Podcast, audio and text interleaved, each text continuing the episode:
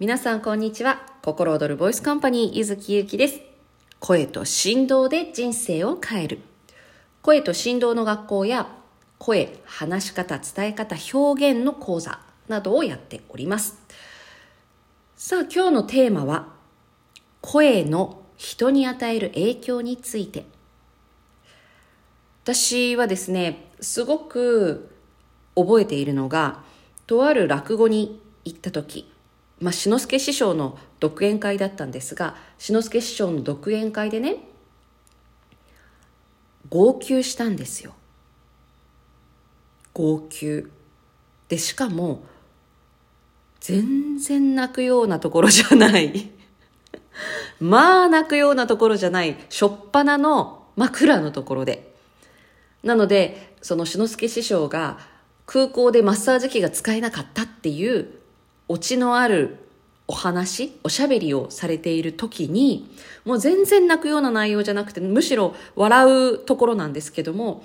ただ、その声を聞いていても本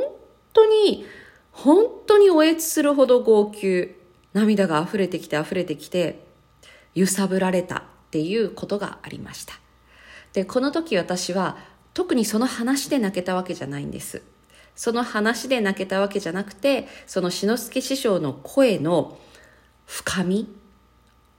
重たさ、その奥にある、本当にね、なんかこう人間性みたいなものに触れた気がして、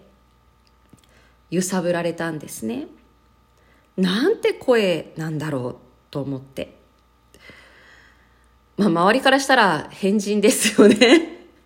落語に来て一番最初の初っ端の笑いの話のところで号泣してるんですからね。まあ、バレてなければいいですけどね。はい。これって何が起こったかというと、声って振動、震えなんですね。振動、揺さぶりです。なので私たちは声を出すということは自分自身を使って振動を生み出してその振動が空気を伝って相手に伝わって、で、その受けて声を聞いている、話を聞いている方というのは、その声、振動に体ごと揺さぶられて、体ごと揺さぶられ、脳みそも心も全部揺さぶられて、そして耳の鼓膜から聴神経に行って言語化されるというね。そういう流れなわけですよ。つまり、声を聞く、話を聞くということは、体全身を揺さぶられる行為であるわけです。その時に乱暴に揺さぶられたり、キーキーキーキー、こう、きつい感じで揺さぶられたり、っていうことをしていくと、やっぱりね、揺さぶられる方はきついわけですね。あと、圧のかかった揺さぶりとかね、そういうふうなことというのは、やっぱり自分にとって揺さぶられる側としては心地が良くない。で、ゆっくりゆっくり揺さぶられると眠くなったり、まあいい気持ちになったり、リラックスしたり。なので、リラックスしたい時にはゆったりとした振動に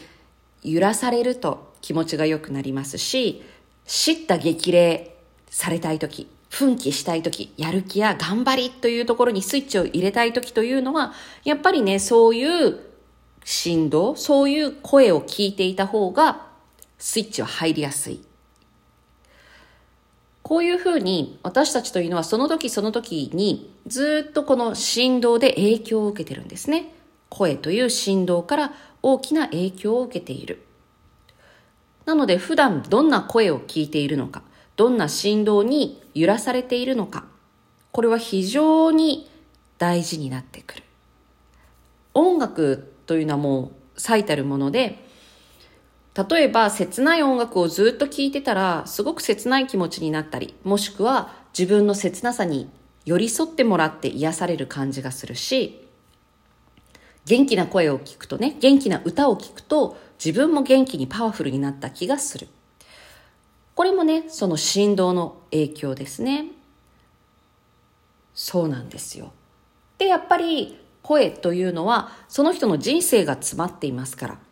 生まれ持った性質や生来のものから、これまでの人生、どんな人生を歩いてきて、どんな風に生きてきたか、そして今どんな風に生きているのか、これが全部声に現れてくる。知らず知らずのうちに私たちは声で表現をし、そして相手を揺らしていて、逆に人の人生に自分も揺らされている、揺さぶられている。互いに干渉し合いながら共振共鳴をしたり反発をしたりしてるわけですね。ですので、無意識に無防備にやり方も知らない中で適当に声を出すというのは非常にもったいないわけですよ。非常にもったいない。ほんのちょっと、ほんのちょっと意識をして、ちょっとね、心地よく声を出すというところをイメージしてみたり、まあいろんなやり方はありますけれども、そういうことをしてみたり、そうですね。あとは、声、振動というのは、ちょっとのイメージやどこにフォーカスするかだけでももうガラッと変わります。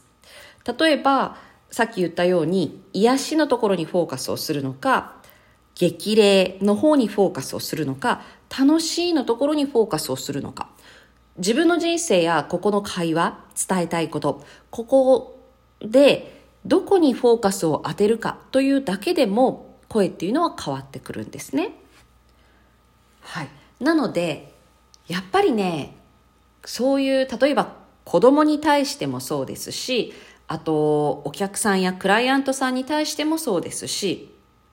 パートナーでもね、まあ誰でもそうなんですけれども、誰かに何かを伝える立場の方、イニシアチブを取る立場の方、特に自分がどんな声を出しているのかっていうところをちょっとね、意識してみてもらいたいなと思います。その無防備で無意識な声というのが相手に大きな影響を与えている。ぜひね、声の世界へ足を踏み入れてみてください。